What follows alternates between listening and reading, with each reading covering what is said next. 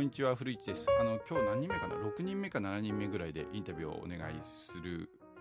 方がいらっしゃいましたありがとうございますよろしくお願いしよまろすしくお願いしまえーす。簡単にあの紹介させていただいていいですかね。まだ名前言っちゃっていいんだよね。あ、はい、は大い、丈夫野です。上さんって言ってあのこれ聞いてる方知ってる方いると思いますけど僕のその商売を立ち上げた時からちょっと仲良くさせていただいてる花谷さんっていう整骨業界あれ整骨業界っていうの、はいち治療院業界のはい。カリスマがいる人の、えー弟子をやった耐え抜いた人の一人ねはい、そうです。 で今独立されて簡単にプロフィールっていうか、まあ、まあどういう、まあ、経緯で、まあ、花谷さんどこ行って今どういう仕事してっていうのもしはあの差し支えなければ教えていただきたいんですけど。はい。えー、もともと大学を卒業してから、はいはいえーその後一度サラリーマンとして、うんまあ、システムエンジニアとして働いていたんですけれども、はいはいはいはその後、何年えー、2年、1年半ぐらいですね。続かなかはったね。い、もう、あれですね。周りがやっぱり優秀な人というかうん、勉強慣れした人ばっかりであ、とあれはさ、もう21世紀の土方でしょ、あれ。 いや、知的度方ですね。土方だよね、あれね。はいもういつまでたっても終わんないでしょ。そうですね。結構その、なんか、鬱になる人とか、もう目の前で見て出きるよ、たあんり。なの。はい。うん。で、それをやって、はい。で、その後、まあ、整骨業界というかな、んで整骨院行ったのもともと自分がスポーツやっていたりとはいかはい。、何のスポーツえー小中高バスケットとか、はいその後は空手そをうだずよっね。と。だからここに豆であきてんだよね。そうですね。やべえな、はい喧嘩してねえ方がいいなと。はい。うん。で、その後、えー整骨院で、えーアルバイトで仕事をしながら専門学校に通って、はいはいで、まあ、国家試験に合格しまして、で、その後、えー静岡の浜松ではい仕事をしていたんですけれどはいはも、それはえー雇われでだよね。あ、はい、あとあれですね。はいはいはいはい。で、その後ですね、まあ、もともとは1日30分を続けなさはいをいはい読んでから、はい、古市先生のいろんな教材はい買わせていただいたんですけれども、で、そこで、えー、3年、えー、静岡行って2年ぐらいですね、あの、二年毒舌はいはい。対対談談のって、いう僕と花谷さんの対談の CD をはい聞いていただいて、そうですね、はい。で、このままじゃちょっと自分はまずいんじゃないかとという、思って、はい、ちょっと、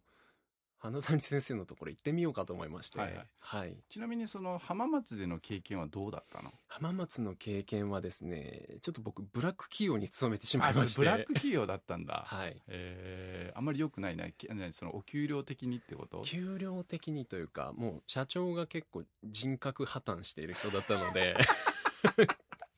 よくそこ働いたね。そこそうってでか、すねって何年 ?3 年って言ったっけいたのそこ。えーそこでは、えーそこのブラック企業はだいたい1年半ぐぐららいいですそね。んな我慢したのなんか僕ちょっとその時期、その、なんかいろいろまあ本を読んでたんですけども、なんか、そのワクワクとかそっち系で、はいはいあ、これは試練だけど、耐え抜かなきゃ、なんかもっとポジティブにえみた M, い M なかみ。たい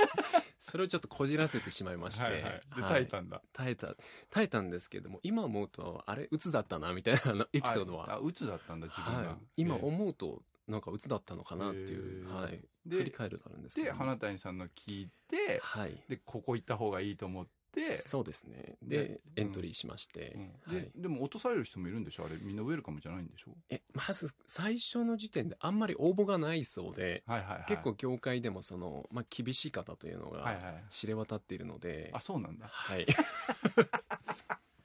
うんで、OK もらったので、来ていいよっそうてです。はい。へーじゃあ、引っ越しまでしてやんなきゃいけなかったんでしょそうです。引っ越しもしまして、うん。はい。なるほど、わかりま した。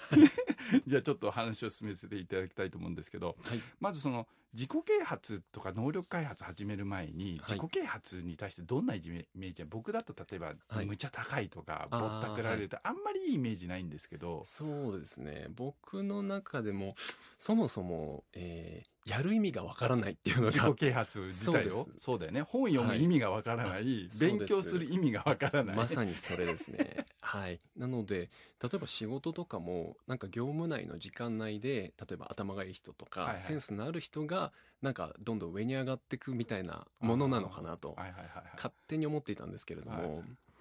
はい。ってことであごめんね話しますね、はい自分が育ってきた小学校中学校高校の周りで勉強できる人って周りにあんまいなかったの、勉強する親とか兄弟とかえー家族は、うーん、まあ、父親とかは、まあ、自分が困るんだから、うまあ、ん勉強はしなくていいんじゃないのみたいな、あまあ感じではかかしたければすればしなけなければはいするな、みたいな感じだったんで そうですね、はいうんうんうんはい、で母親はまあ勉強しろしろとは言ってたんですけど言っも僕自身なんでやりたくないこと をてたんだけどやらなければ楽しいもんというじゃないもんね学校のはい勉強なんてね、そうですねだからあまり勉強にはあまり興味がまあ普通は興味ないよねそうですねうんはいでなんか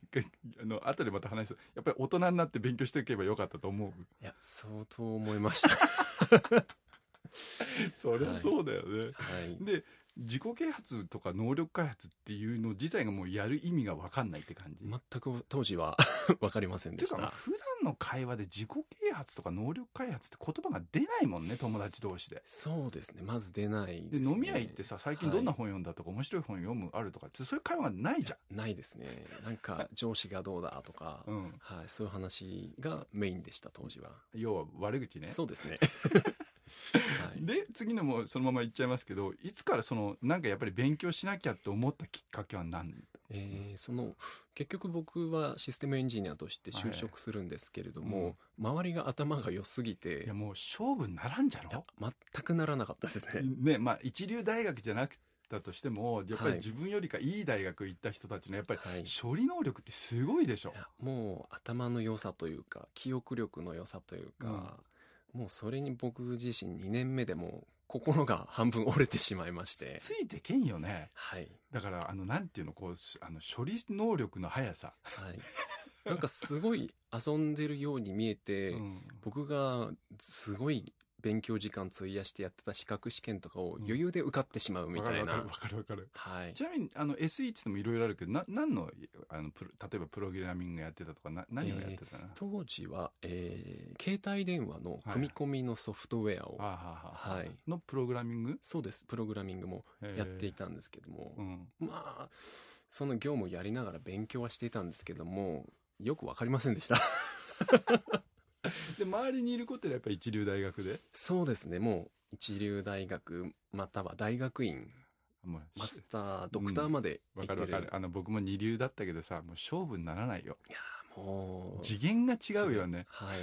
い。もうそっちが趣味というか生きがいみたいな感じでやってる人も結構あいーたので、もうプログラミングがライフワークみたいな感じそうですね。そうするとねやっぱりそれでもうこのまんまじゃもうどうしようもないって感じにな ったそうですね。もう完全に、うーん、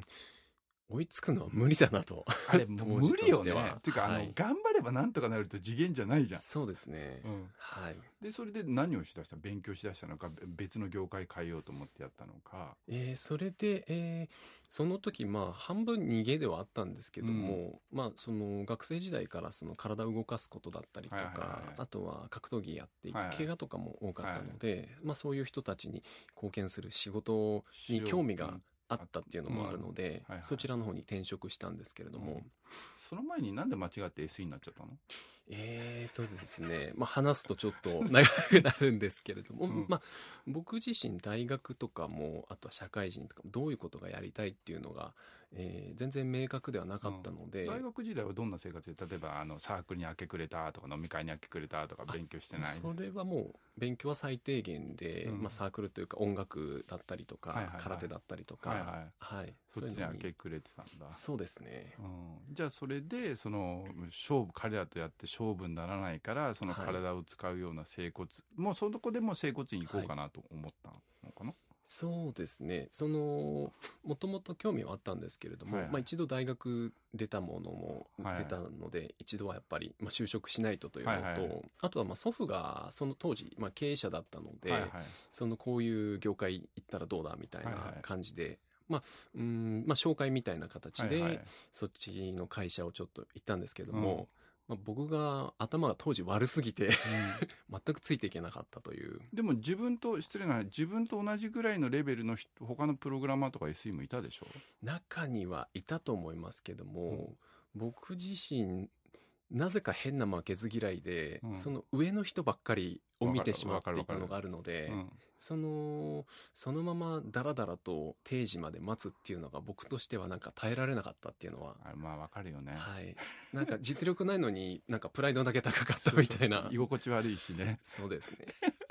でさあのプログラミングの世界ってできるできないが誰の目にも明らかに分かる、はい、ごまかし効かないもんねそうですねで僕がもう半日かかってやるのをちょっとなんかオタクっぽい人とかがもうものの2 3 0分で終わらせてしまったりとか、シャレになんないよねそうなんですよねでその整骨院業界に行こうとしたのは分かるんですで本とか読み出したのはいいつえー本とか読み出したのは、えーうん結局そこで転職して、うんえー整骨院でアルバイトしながら、えー専門学校行ったんですあけどじゃあそもこでもういきなり整骨院どころでアルバイト、はでいきなり体触らせてもらったのそれとも受付みたいなことあ受付だったりとか、はいはいあとはもうその補助みたいな、はいはいはいこおとを手や伝らいせみたいなてもらってそれはは自分の住んでる周りのところ、あそうですねそれは近くでした、はいはいはいで本とか勉強しだした自己啓発みたいな始めぽいのを始めたのははい、でそこでまあ専門学校入ったんですけども結局勉強ができないっていうところから、えー僕は逃げてきただけだったので、はいはい環境だったりとかを、はいはいえー勉強する内容を変えたとしても結局勉強ができないっていうのがあるので だ要は専門学校行ってもはい勉強しなきゃいけないのに、はい勉強のやり方とかまあ失礼な話そういうところがうまくできないから、はいやっぱり壁にぶち当たるんだよねそうですね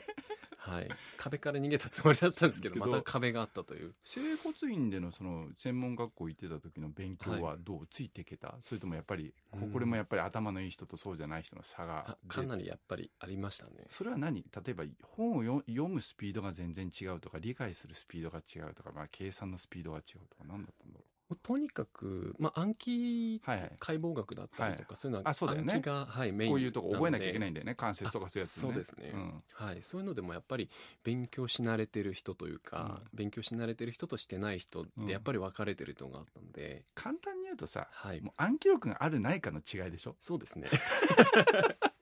そうだよね、だから僕もなんかで言ったけどやっぱりねみんなね暗記物ってみんな否定するんだけどやっぱり勉強の基礎はやっぱり暗記でしょ、そうですねな はんかできないとダメだよね、い、はいへえわかりました